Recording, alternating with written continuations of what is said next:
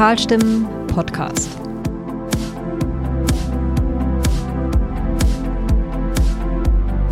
Herzlich willkommen zu einer neuen Ausgabe der Talstimmen, dem Podcast der Tegernseer Stimme. Und ich sehe ein neues Gesicht in unserer trauten Runde. Bisher der Chef der Chefs hier im Tal, Peter The Postosch. Neues Gesicht aber in der Runde, Julia Jeckel. Hallo Julia. Hi, hallo. Hallo Julia. Julia sitzt in unserer Mitte und ist unsere neue Redaktionsleiterin, die Chefin der Tegernseer Stimme. Es hat sich viel getan eigentlich in der Zeit, das kann man sagen. Wir sind seit gut einem Jahr nicht mehr auf Sendung gewesen, Ja, du oder? hattest ja keinen Bock. Ja, gut. Äh, vielleicht möchtest du das einfach unseren Hörern nochmal erklären, Warum äh, du keinen Bock hattest. warum ich keinen Bock hatte. Nein, auf die Podcasts. Ich glaube, das Feedback war am Ende durchwachsen. Nee, nee, nee, im Gegenteil. Also, also die, die meisten haben gesagt, wann sind immer wieder Podcasts? Und äh, da war dann nicht der Nebensatz, äh, Hauptsache du bist nicht dabei, sondern das war, nee. Aber wir wollen eigentlich jetzt nicht so über uns reden, sondern wir wollen über unsere Zukunft reden. Über Julia. Julia äh, ist äh, Anfang 40, darf man das sagen? Darf man mit dem Alter anfangen, Julia? Ist Ich das- bin 27. Ich glaube, ich einen Tacken zu schnell gelacht. Ich glaube, einen Tacken zu schnell. Ja, ja, ja, Ja, ja. Ich, ich, ich habe nur geschmunzelt, aber du hast gleich so laut. Nein, das hat mich erinnert an, an Nicole, meine Frau, äh, die, äh, die ja auch, glaube ich, immer seit Jahren behauptet, sie ist 38. Ja, also irgendwann Aber so hat jeder man sein halt Alter, nicht mehr. Julia. Ne? Und Genau. du bist 27. Geben, wenn sie möchte. Möchtest du ein bisschen über dich was erzählen? Ja, ich möchte unbedingt was erzählen, weil ich möchte schauen, ob ich überhaupt aufnehme. Aber es sieht gut aus, ne? Also, ähm, ja, also ich bin hier seit drei Wochen. Es ist super. Es ist super viel. Mir fällt total viel ein und auf. Ja, Wichtig ist, dass du das Wort spannend nochmal in den Text rein. es ist sehr spannend. wahnsinnig spannend. Äh, du richtig- bist, richtig äh, wie spannend. gesagt, du bist Anfang, äh, nee, Ende, Ende 20. Äh, du kommst gebürtig äh, nicht von hier. Äh, das muss man sagen. Ähm, du kommst aus. So wie du. bitte? Gebürtig. So wie du. Nicht aus hier kommst.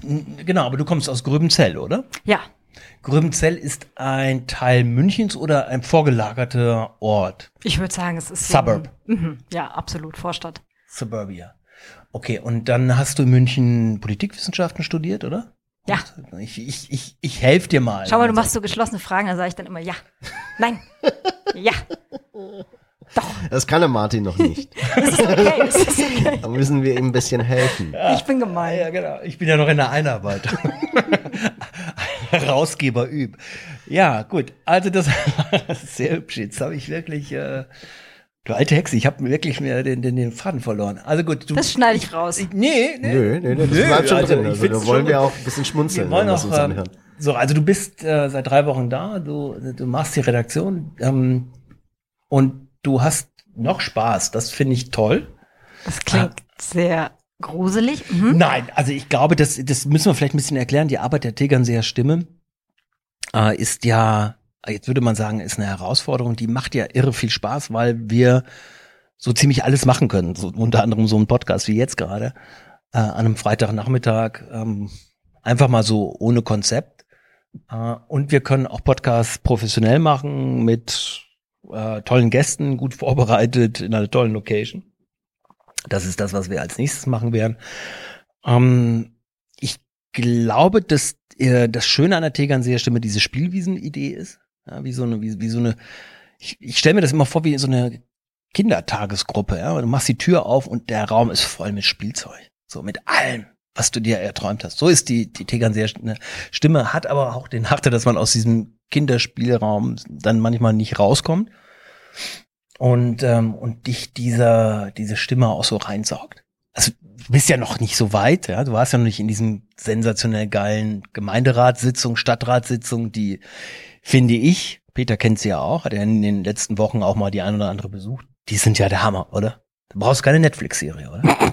Das kommt drauf an, wo, aber ja, ich, ich weiß es nicht. Also jetzt Gemeinderatssitzungen, Bauschusssitzungen sind jetzt nicht, glaube ich, die Erfüllung äh, eines äh, Journalistenlebens, wenn man egal- ganz ehrlich ist.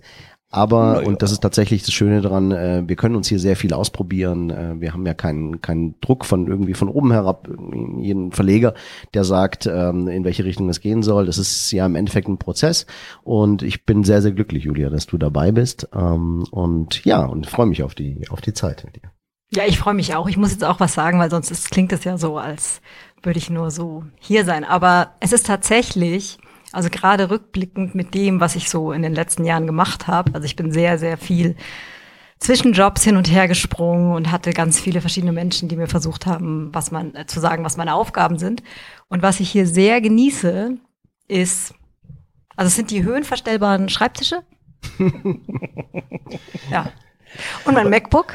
Ah. auf das ich alles runterladen kann, was ich will. Es ist großartig und schlimm zugleich. Ja gut, und jetzt wir haben, ich sag's gleich, wir haben ja. die Pornhubs-Sperre, ne? Also ah. das lass mal bitte. Okay, ja also, dann. Wir haben da schon mal das gesehen, ist schon mal, ähm, hat unser, unser Manager schon hier, unser IDV-Manager schon mal festgestellt.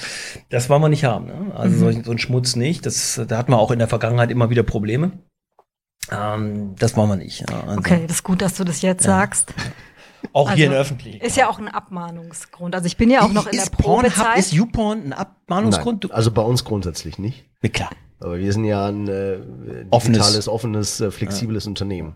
Ähm, aber ja, äh, insofern, vielleicht um das Thema abzuschließen, ich glaube, wir haben ja noch paar andere lokale Themen, die wir Absolut, heute ansprechen ja. wollten. Du weißt ja, das ja. ist ja ein, ein bunter Strauß, äh, den wir hier abfeuern wollen. Fast ein, ein Was Obstschale voller ja. leckerer Früchte, kommunaler Früchte sozusagen. Genau. Haben wir noch ein Bild? Komm, ein, einer kriegt noch ein Bild hin. Ein Potpourri. Sprachlosigkeit. Ein Potpourri an Sprachlosigkeit heute.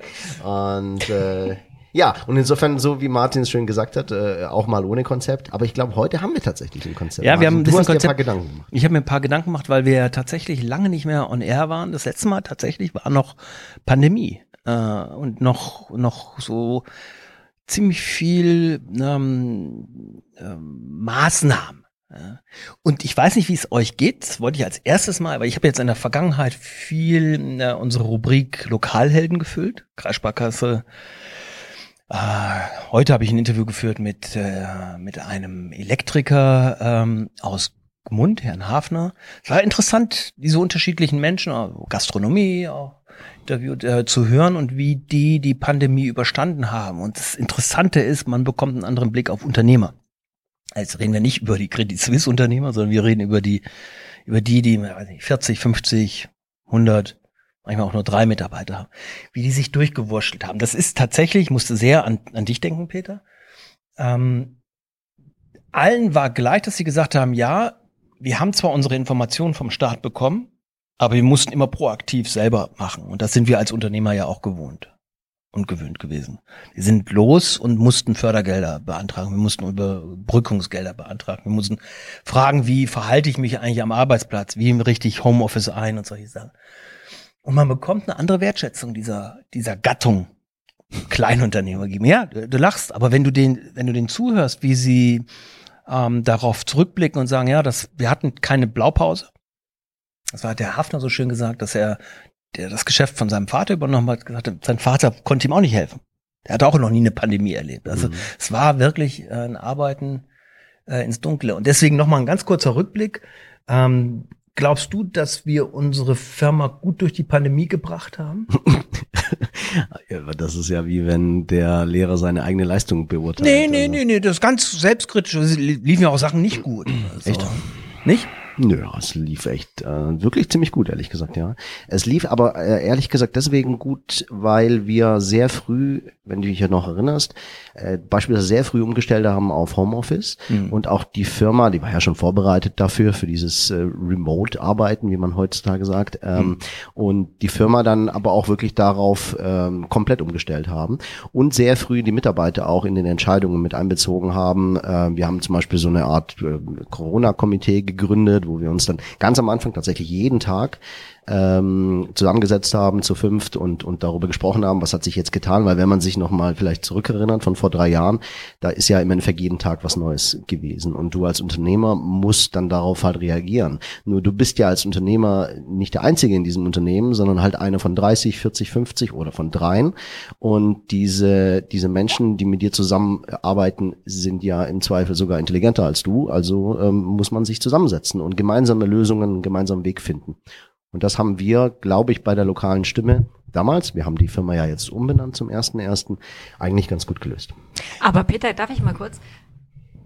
Äh, ihr seid vorher schon ziemlich flexibel gewesen, so was jetzt zum Beispiel Arbeitsplatz und wo ich wie und was arbeite. Wahrscheinlich hängt es ein bisschen davon ab, in welchem Bereich, aber grundsätzlich seid ihr ja schon recht flexibel gewesen vorher. Mhm. Was sind dann so die wesentlichen Sachen, wo du sagst, das hat sich dann noch mal weitergeschraubt? Ja, also wir waren es deswegen, weil wir es sein wollten und weil wir es teilweise auch sein mussten. Ähm, äh, sein wollten, weil, weil ich beispielsweise kein Typ bin, der irgendwie jeden Tag gerne ins Büro kommt, äh, sondern auch gerne einfach von zu Hause aus arbeite. Ich habe ja selber ins drei Büro, Kinder. Peter, ins, ins Büro. Büro kommt, ähm, habe selber drei Kinder und da ist es manchmal ganz hilfreich, wenn man auch von zu Hause aus arbeiten kann. Ähm, aber äh, wir haben ja nach Mitarbeitern auch gesucht, äh, die genau so auch arbeiten möchten. Und als dann die Pandemie kam, haben wir im Endeffekt eigentlich nur komplett sehr, sehr schnell, schon Anfang März 2020, einfach komplett auf Homeoffice umgestellt. Und das, das, das war für uns jetzt auch keine große Herausforderung, weil wir schon vorher auf äh, Unterschied, also wir haben, wir haben verteilt kommuniziert oder virtuell kommuniziert, das war für uns keine neue Sache. Wir haben es allerdings gemerkt im Umgang mit unseren Kunden, wir haben ja viele Kunden, die wir betreuen, dass dort viele Unternehmen gar nicht darauf ausgerichtet waren. Das heißt, die Mitarbeiter waren im Homeoffice, aber es gab keine klaren Prozesse, keine Regelungen, teilweise auch keine Kommunikationsmittel, wie sie miteinander und auch mit ihren Dienstleistern, also uns beispielsweise, kommunizieren konnten. Mhm. Ja, da waren wir im Vorteil. Ja, ich frage auch deswegen, weil ich jetzt ähm, ja einfach in den letzten Jobs, wo ich ähm, war, einfach mitbekommen habe, dass ganz viele wieder zurückgerollt sind, also nach Corona. Mhm. Dass es zwar schon heißt, na klar, Homeoffice sowieso, mobiles Arbeiten sowieso, und dann äh, sind dann aber doch große Prozesse dahinter, dass du quasi wirklich von zu Hause aus arbeiten kannst. Ja, also der, der wichtigste Prozess ist im Endeffekt die, ist, ist der, wie, wie manage ich das Ganze? Also die, die, die, die Chefs oder die Abteilungsleiter oder die Teamleiter, die müssen ja ein, ein die müssen ja Hilfsmittel und auch eine Art Vorgehensweise, eine Methodik an der Hand haben, wie sie die Mitarbeiter auch im Zweifel fünf Tage in der Woche oder vier Tage wie bei uns, wir haben eine Vier-Tage-Woche, vier Tage von zu Hause aus arbeiten können und trotzdem nicht das Gefühl haben, dass sie die Kontrolle verlieren. Also dann der, wie man so schön sagt, der Bottleneck äh, sind oft die Manager, die das Gefühl des Kontrollverlustes haben und die brauchen Methoden an die Hand. Und diese Methoden hatten wir glücklicherweise schon vor Corona entwickelt für uns. Mhm. Du hast keinen Kontrollverlust. Ich? Was meinst du? Ich habe drei Kinder, also ich habe einen permanenten Kontrollverlust. es ist ganz schön, euch zuzuhören, weil ähm, das sollte der Zuschauer auch oder Zuhörer auch äh, wissen. Du hast zwei Kinder. Und da hat sich ein bisschen natürlich jetzt auch ein bisschen was verschoben. Wir haben jetzt äh, zwei Mitarbeiterinnen, äh, die Caro und dich, mit äh, zwei und drei Kindern. Caro hat drei Kinder. Drei Kinder. Also, also, und das auch da ändert sich die Sichtweise drauf. Und wir sind ja jetzt bei der Pandemie.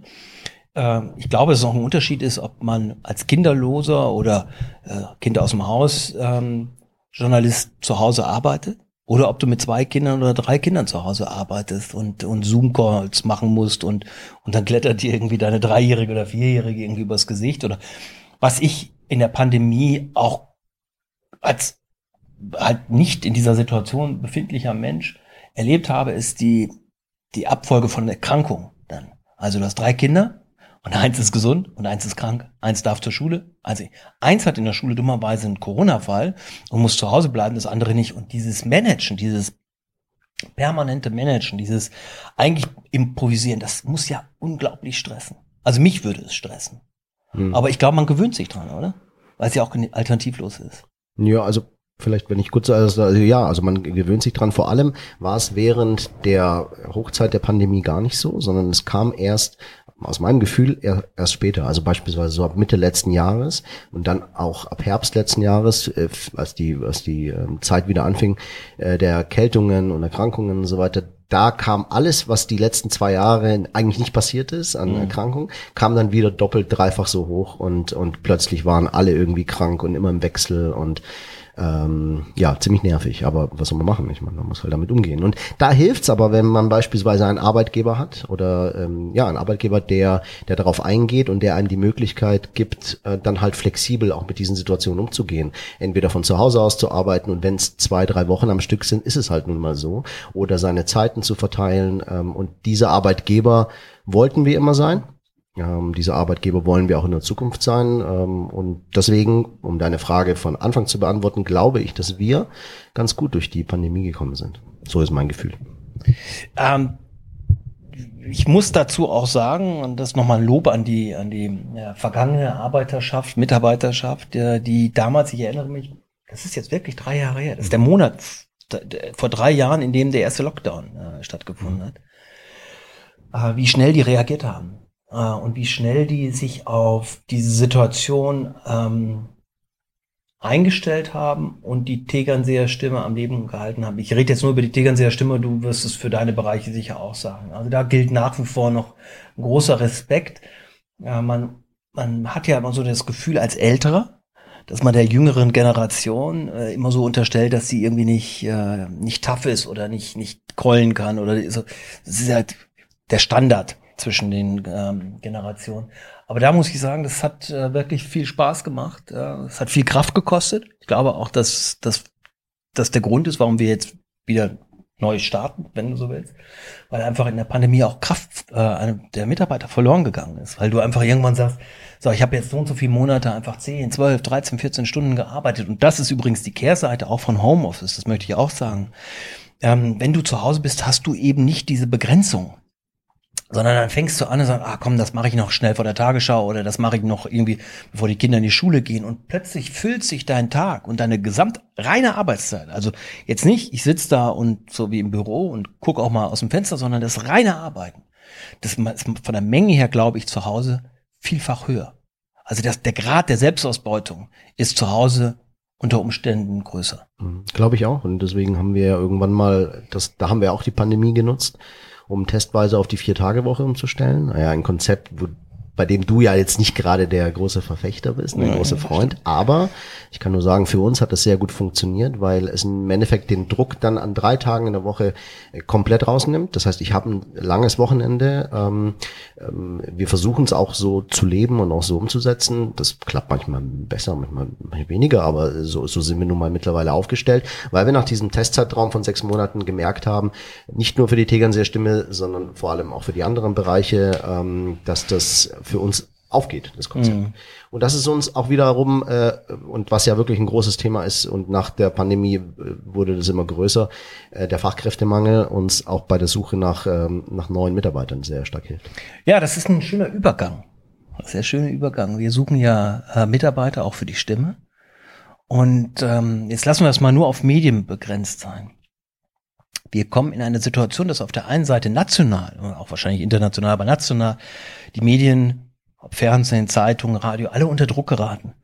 Gruner und Ja stellt unglaublich viele Titel ein, Springer entlässt Leute, RTL entlässt Leute, äh, überall ist Druck da. Wir finden keine Leute. Und das ist das Irre. Also es ist so ein bisschen so wie so wie Leftovers, ja. Irgendwie, die, die werden alle raus und an, anscheinend kommt die in so ein anderes Zeitraumkontinuum. Also irgendwie, ich finde es, äh, finde es, es äh, interessant. Also eine Begründung ist sicher, dass sehr viele Boomer, ja, meine Generation, jetzt in die Frührente gehen und sagen, ich habe genug, ja, ich bin jetzt, weiß ich nicht, 60 plus und ich höre jetzt auf.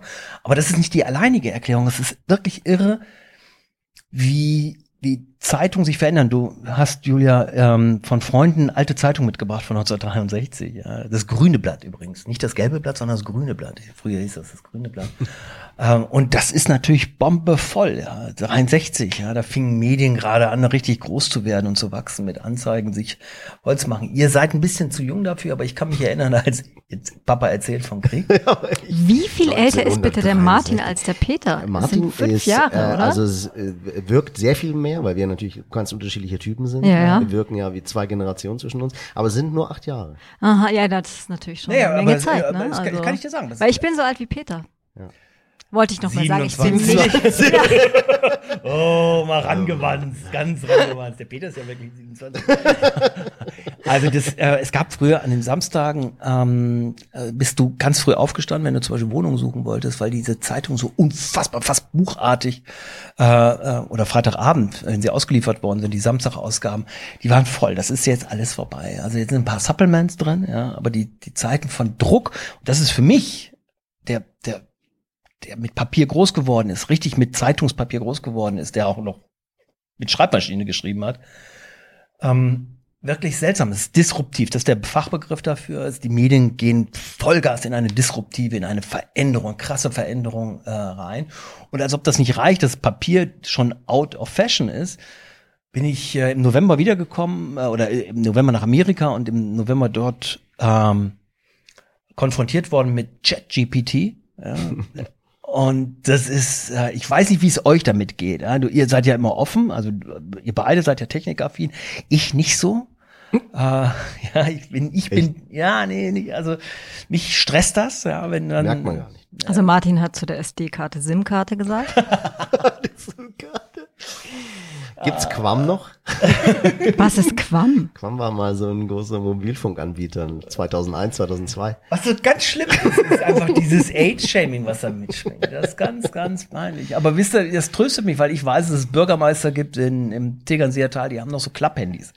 Und solange das noch da und die sind kaum älter als ich. Und solange das noch der Fall ist, ähm, ist alles gut. Es gibt natürlich auch Bürgermeister, die permanent auf Instagram sind, soll es auch geben. Aber das ist jetzt eine schlechte Überleitung. ChatGPT ist ein großes Thema für uns. Mhm. Tatsächlich auch eine, es jetzt kommt's, eine, eine amerikanische Sicht ist totale Bereicherung. Total geil. Ja, ich kann viel mehr machen. Deutschland, oh Gott, da kommt eine Gefahr auf uns zu. Ich weiß nicht, wie es euch geht. Habt ihr irgendwo an irgendeiner Stelle nur positive Gefühle oder auch seht ihr auch Gefahren? Julia? Mm. Also ich mag ja ChatGPT. Ist ja auch eine Sie für mich. Also ich spreche mit ihr regelmäßig. Nee, ohne Quatsch. Also ich kann verstehen, dass Leute sich da Gedanken darüber machen und das ist jetzt wahrscheinlich nicht sinnvoll zu sagen, KI ist super und alles ist toll. Aber wenn man weiß, wie man das Tool benutzt, und das ist ja eigentlich die Aufgabe, vor der wir im Wesentlichen stehen, zu sagen, wie nutzen wir solche Tools und man auch weiß, auf welche Daten zurückgegriffen werden und beispielsweise auch weiß, dass der Stand des Wissens bei 2021 aktuell ist. Also man nicht aktuell. unbedingt äh, aktuelle Sachen abfragen kann und also immer vorsichtig sein muss, aber es wird sich natürlich auch alles ändern, weil die Sachen fliegen. Im November war ChatGPT 3, jetzt ist es ChatGPT 4. Sie gehen davon aus, dass es Ende des nächsten Jahres bei 7 ist und dass das ein Wissen ist mit, weiß ich nicht, exponentiellen äh, Formen. Ich frage mich, das, jetzt kommen wir wieder auf die Kindergeschichte. Ihr habt Kinder, die sehr, sehr jung sind, ihr beide, die mit solchen Instrumenten, und du redest ja von Tool, das finde ich ganz interessant, ja. Also das klingt so ein bisschen wie Wikipedia oder Smartphone oder so. Und, und ich glaube, es gibt einen Unterschied dieser KI zu allen anderen digitalen Instrumenten. Also alle anderen sind mehr oder weniger statisch. Wikipedia lebt von Einträgen, von Menschen, aber es ist nicht ein, es ist nicht so ein richtiges, sich selbst ernährendes Ding.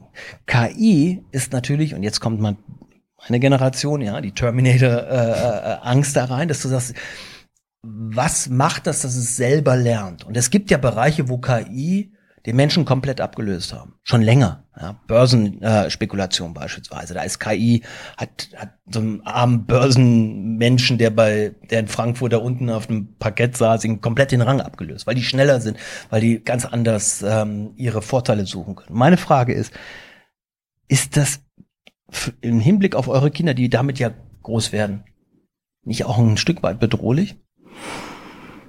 Ich glaube, also die größte Bedrohung, wenn wir jetzt äh, wirklich sagen, wir wollen gerade nicht über regionale Themen sprechen, liegt im, im Klimawandel beispielsweise. Das sind exponentiell wachsende Gefahren, die wir überhaupt nicht einschätzen können, beziehungsweise die wir viel zu, zu gering schätzen. Ich sehe in der KI ähm, für uns zum Beispiel als Unternehmen eine große Möglichkeit, ähm, Produktivität zu steigern und am Ende des Tages eine Möglichkeit, um beispielsweise nicht Menschen zu ersetzen, sondern dem Fachkräftemangel zu begegnen, indem man gewisse Aufgaben, was ja im Übrigen in den letzten 150 Jahren ständig passiert, gewisse Aufgaben automatisiert abgibt. Aber es braucht ja jemanden, der damit umgeht und der das einsteuert, wie man so schon sagt, und am Ende das, das optimal zusammenbringt.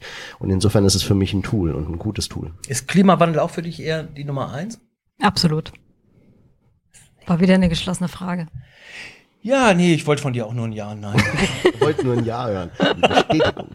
Oder, oder auch Nein. Vielleicht. Oder Nein. Na, ich kann kurz vielleicht zu dieser Bedrohungsszenario ähm, noch was sagen. Also ich habe natürlich auch Freundinnen im Umfeld, die sind schon gestresst davon, dass Kinder in der vierten Klasse ein Handy haben. Und ich finde, man muss es immer in Relation dazu sehen. Also zum einen ist es das klassische Buchdruckphänomen. Wir haben eine mhm. neue Technologie, alle kriegen Panik. Damals war das doch irgendwie alles viel besser und jetzt müssen wir alle sterben und die Unternehmen auch. Aber natürlich ist es ein besonderer Umbruch, weil es das erste Mal etwas ist, was lernt und sich entwickelt. Aber ich glaube, das Thema Medien und Umgang und Kids ist so so ein Zukunftsszenario, dass es sehr schwierig ist, sich auch vorzustellen, was das eigentlich heißt. Und ich verfolge dann halt eher so die Strategie zu sagen, okay, Kinder müssen halt lernen, wie Medien funktionieren, beziehungsweise wir auch. Weil wir werden es nicht mehr checken. Aber und die Lehrer und Lehrerinnen sowieso nicht. Wisst ihr, was, das, was ich so interessant finde? Wir kommen echt weg vom Lokalen. Ich finde es aber gerade sehr, Achtung, spannend. äh, Hashtag spannend. Hashtag spannend. Ja, weil, weil meine Angst, zum Beispiel was Klimawandel angeht, das, was ihr eben formuliert habt, ist quasi deckungsgleich mit eurer Aussage über KI. Mhm. Also ich, für mich ist, äh, auch wenn du, wenn du Geschichte kennst, Menschheit war immer Wandel ausgesetzt. Ich will das überhaupt nicht bestreite kein Klimawandel. Es gibt eine Klimakrise. Es wird, da wird es richtig Disruption geben. Wir werden mit ganz vielen Fragen konfrontiert werden. Aber da bin ich viel zuversichtlicher, dass ich denke, Bis dahin bin ich tot. Nee, nee, nee, überhaupt nicht. Nee, das, das ist das einfache Totschlagargument. Nee, im Gegenteil. Ich denke eher, dass wir als Menschheit, das ist das, was Menschheit ausgezeichnet hat, Adaption.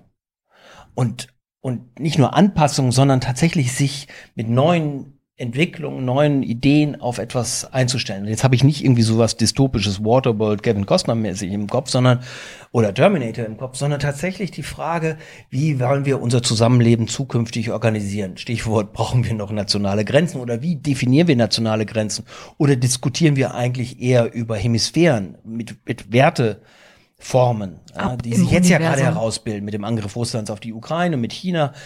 Und ich bin da, ihr werdet lachen, ich bin da zuversichtlicher, dass wir das können, ähm, dass wir das besser können, dass wir uns Das stimmt ja auch. Also das ist ja total richtig. Also wir haben ja. Oder bei der KI habe ich viel mehr Angst. okay, du möchtest über KI reden. Nee, nee, nee, gar nicht. Ich, Also, weil es ist tatsächlich so, es gibt ja die Tools, ich liebe das Wort Tools, lass uns ein anderes Wort finden. Ich finde Werkzeug? keins. Werkzeug, okay, danke. Ähm, wir haben Werkzeuge, um die Klimakrise total gut anzugehen und wir haben tausend Möglichkeiten. Wir wissen ja genau, was wir machen müssen. So ist es ja nicht. Aber der Mensch an und für sich tut sich schwer, in die Zukunft äh, Sachen zu entscheiden, unter Umständen. Aber insofern ja, es gibt natürlich Lösungsszenarien, aber ich weiß nicht, die KI ist für mich, ich weiß nicht, ich, ich, keine ich, Ahnung. Ich will das mal ein Beispiel mit dieser, mit der Anpassung. Das ist ein schöner Übergang ins Lokale.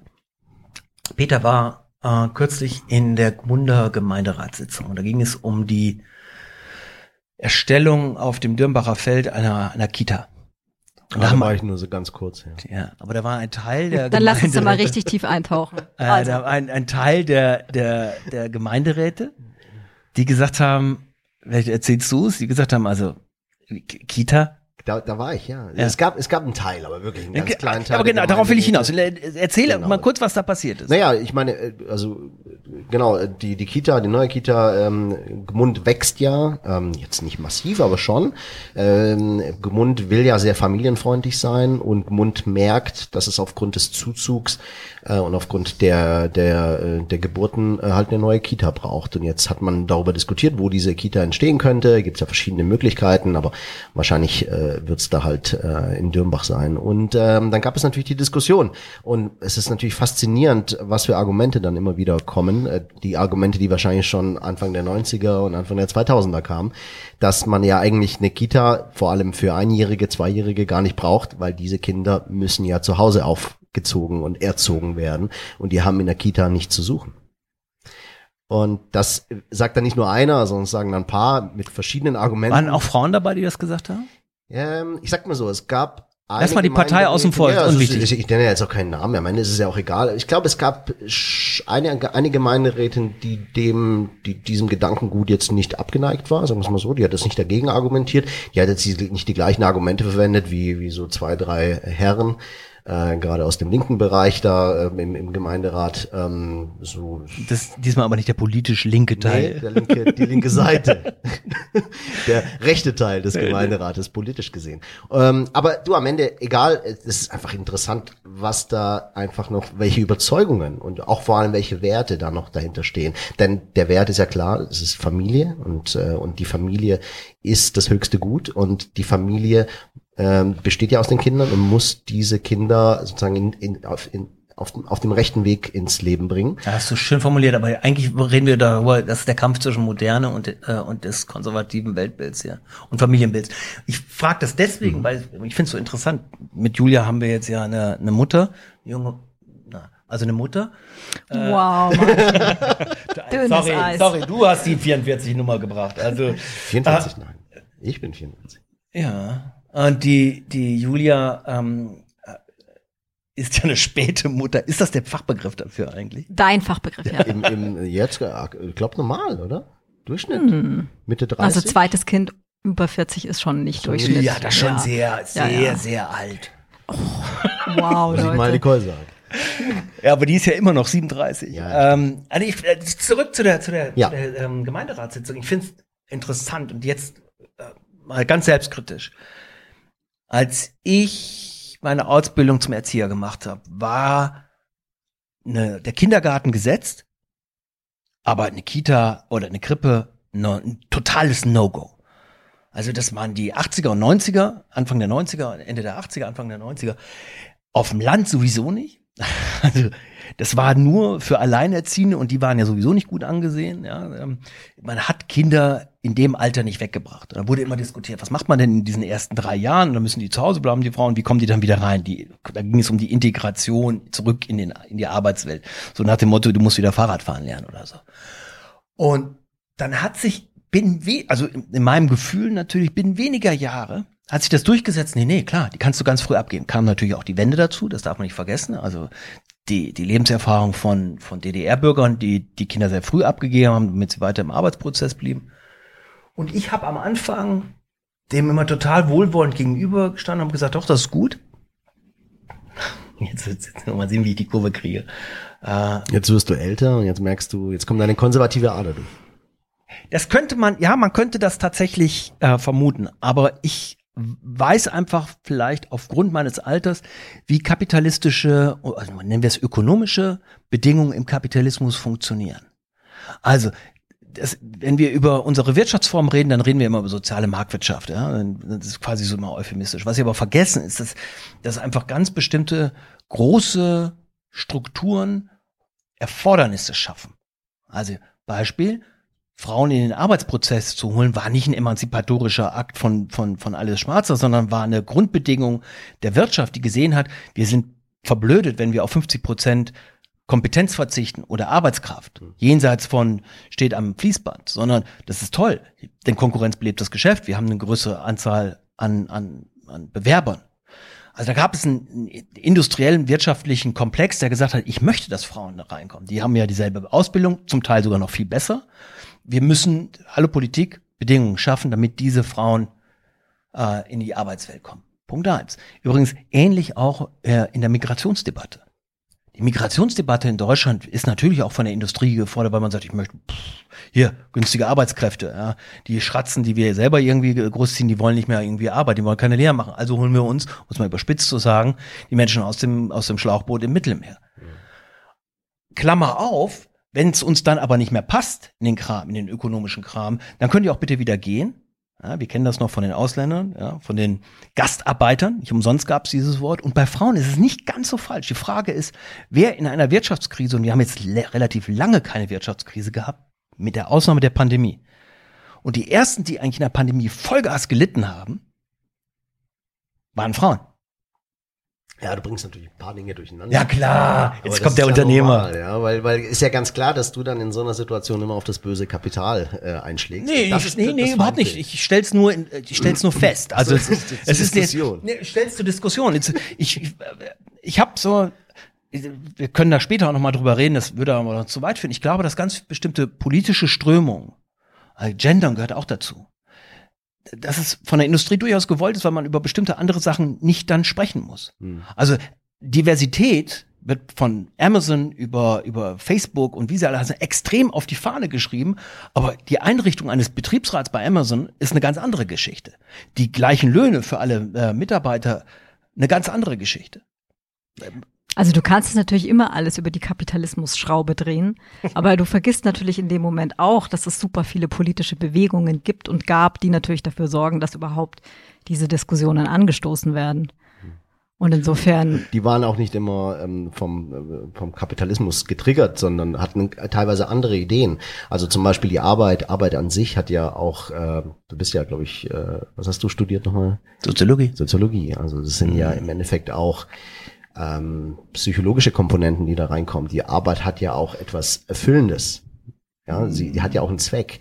Eine sehr deutsche Sicht. Nein, warte, warte. Sie hat auch nicht nur das, sondern sie hat auch einen ökonomischen Zweck. Und das ist ja etwas, was im Übrigen im Gemeinderat in Mund auch diskutiert wurde auch, äh, was ist Also auch, diese, diese Überleitungen sind so großartig, dass sie immer wieder zum Gemeinderat ja, kommen. Ja, ja, ja, weil, ja. Weil, weil, weil es gibt ja auch einen ökonomischen Bedarf, dass zum Beispiel zwei, zwei Menschen, also meistens in einer Familie arbeiten, arbeiten gehen, weil sie es müssen. Mhm. Ja. Möglicherweise war das früher, vor 30, 40, 50 Jahren nicht notwendig, aber heute gibt es diese, diese, diesen ökonomischen Bedarf. Ja, und, und ja, ich gehe noch weiter. Und die Kita wird natürlich gebaut, weil wir hier einen Tourismus haben und der fast eine halbe Milliarde an Umsatz in dieses Tal äh, schwemmt. Und natürlich Hotels, äh, äh, gastronomische Betriebe äh, brauchen Mitarbeiter vom, vom Spüler über, über den Hausmeister und das, die bringen Familie mit. Und die kommen ja in der Regel nicht, die, die kann das Tal mit 28.000 Einwohnern gar nicht rekrutieren, sondern die kommen aus zum Beispiel Osteuropa. Und die kommen eben nicht allein. Ich erinnere mich an eine Stadtratssitzung in Tegernsee.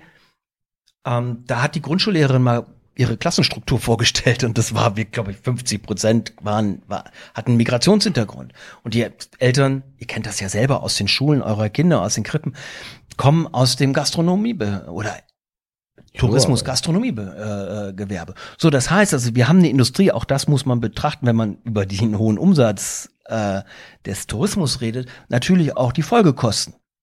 Und damit rede ich jetzt nicht nur von der Infrastruktur, die belastet wird, von dem Häusermarkt, der belastet wird, von den, von den steigenden Mieten, äh, die damit einhergehen, sondern eben auch mit der Schaffung von Kitas, indem man mhm. sagt, ja, müssen wir leider. Und das ist, kostet richtig Asche. Wir reden hier von 21 Millionen. Wir reden von 11 Millionen in Wiese. Wir reden von 21 Millionen in Gmund. Wir reden von richtig viel Geld, die das die Kommunen stellen. Das war übrigens auch ein Argument äh, des, im Gemeinderat in Gmund, ähm, dass gesagt wurde, naja, diese Kita führt am Ende zu noch mehr Zuzug eigentlich in unsere Gemeinde von genau diesen, die sich diese Kita hier erhoffen. Und dann sitzen wir hier in fünf, sechs Jahren wieder an der gleichen Stelle, sind in der gleichen Situation und reden über die nächste Kita, über die nächste Kindertageseinrichtung, die wir dann aufbauen müssen. Und wer bezahlt das am Ende? Wir als Gemeinde. Da hilft uns keiner. Ja gut, aber sie sie haben natürlich auch und das finde ich dann das ist ja wie so eine Bratwurstzange, ja. Sie haben auf der einen Seite die Jungen und dann wissen sie aber das Tal überaltert, weil nämlich die Boomer, die da noch im Gemeinderat sitzen, mehrheitlich sind es ja ältere, von sich selber genau wissen, wo komme ich denn unter? Also deswegen hat Besel nicht dumm, wie er ist, also er ist halt sehr klug, gesagt, okay, ich mache halt da auch gleich eine Pflegeeinrichtung mhm. mit rein. Ja. Ich bringe alt und jung mit, mit, mit zusammen. Das klingt nett, aber ist natürlich eine knallharte politisch, schrägstrich ökonomisch, soziodemografische Erforderung. Und das kann er, wie will er den Leuten das hier erklären? Er müsste sagen, erstens, wir haben ganz oben die Alten und die werden immer mehr. Und wir haben ganz unten durch den Zuzug einen richtigen Bubble an sehr jungen Menschen, 0 bis, bis 9. Aber wir haben dazwischen die, die die Steuern erbringen, relativ wenig. Es ist wie, quasi wie so eine, wie so eine Sanduhrfigur. Ja, gutes Bild, ja. Aber am Ende ist es natürlich auch politisch gewollt. Es gibt ja äh, die eine rechtliche, einen rechtlichen Anspruch auf einen Kindergartenplatz oder auf einen Kitaplatz. Mhm.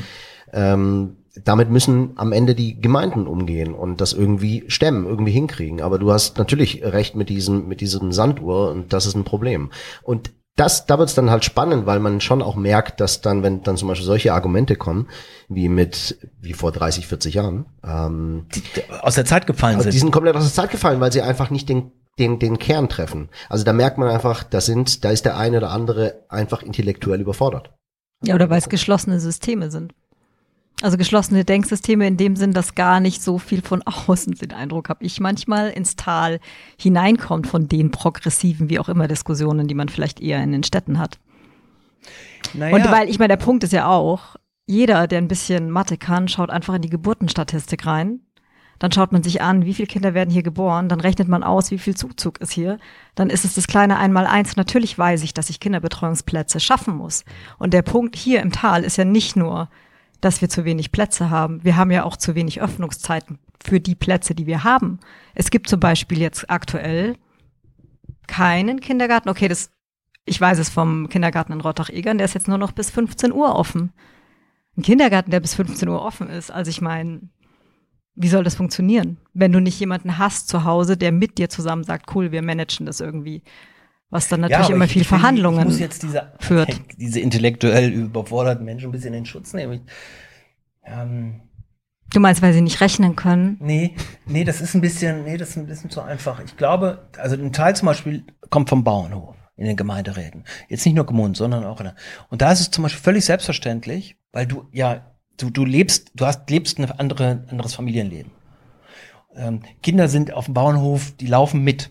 Also, das, wenn du mit Bauern darüber sprichst, wo sind ihre Kinder, dann ja, da laufen sie. Die kriegen sehr schnell gesagt, was sie nicht dürfen, was sie dürfen und müssen auch sehr schnell mitarbeiten. Das ist eine ganz andere, andere Lebenswirklichkeit, wenn du so willst. Und ich gebe auch noch an, was anderes zu bedenken. Ich glaube, dass, ähm, weil du sagst, die werden nicht so, das ist so ein geschlossenes System. Ich glaube, das ist auch der Vorteil des Tals, dass es so, so ein geschlossenes System manchmal ist, dass nicht jedem, jede Mode aus, aus den Großstädten, aus den urbanen Umfeldern sofort eins zu eins übernommen wird. Ähm, und damit meine ich jetzt nicht das legendäre, berüchtigte Lastenfahrrad, sondern damit meine ich ähm, die Diskussion, welche Themen wirklich wichtig sind. Und wenn ich dem Tal und den, den, der Kommunalpolitik her etwas vorwerfen kann, dann nur, dass man sehr homogen diskutiert. Also sehr, das ist die Idylle, die müssen wir erhalten und wir machen bitte unsere Tradition und bitte nicht daran rütteln. Gar nicht so sehr, wir müssen die Tradition erhalten, äh, auf Teufel komm raus erhalten, aber sie ist dem Touristischen erstmal untergeordnet, das ist das eine. Das stellt man auch nicht in Frage. Und vor allen Dingen ist es ein Ziel. Und danach richten sich quasi alle politischen Fragen aus. Und das wird sich ändern durch den veränderten Zuzug, durch Pendeln, durch Homeoffice, weil, weil einfach Menschen, die in München bisher gearbeitet haben und pendeln mussten, jetzt zu Hause arbeiten können und sagen, Freunde, ich habe mit Tourismus hier gar nichts, gar nichts zu tun. Ähm, ich möchte hier leben und ich möchte, dass, dass bestimmte Voraussetzungen hier geschaffen werden dafür. Aber du merkst, ähm, das ist ja das Schöne, äh, jetzt haben wir ein Jahr Pause gehabt und im Endeffekt steigen wir wieder genau bei den gleichen Themen ein. Wie Weiß vor ich einem Jahr. nicht. Ich glaube, sie haben sich durch die Pandemie ein bisschen geändert. Außerdem äh, haben wir mit Julia jetzt wirklich eine, endlich mal eine Schlaue in der Runde. Ja. Also Ja, einfach nicht nur endlich. dummes äh, Meinungsgeschwätz, sondern Kompetenz, Kompetenz. Fakten, echte Fakten. Fakten, Fakten, Basis, Fakten. Ähm, ja, wir, äh, das ist eine schöne, schöne Erinnerung, dass wir jetzt ein bisschen zu lange gesprochen haben. Ähm, Nee, ist wunderbar. Ähm, ich bin, ähm, äh, ich, ich freue mich, ich freue mich tatsächlich auf, auf Julia und auf äh, alle, die noch kommen. Ähm, und auch auf diese Weise noch alle, die in der Vergangenheit die Stimme dahin gebracht haben, wo sie, wo sie stand, äh, gilt auch mein Dank. Äh, ich habe ja nun seit Dezember ein bisschen mehr zu tun und, äh, und frage mich auch, warum ich das eigentlich gemacht habe, sehr oft, ja, weil ähm, es wirklich anstrengend ist, jeden Tag zu arbeiten. Jeden Tag. Also, also ähm, das ähm, verändert einen. Und es verändert einen auch, weil einem äh, die Sicht auf das Tal natürlich äh, anders vorkommt. Also man, man, man schaut, wenn man über das Tal schreibt und über die Menschen hier anders. Ähm, wenn man weit weg ist, wenn man in Amerika ist, ist man wesentlich härter.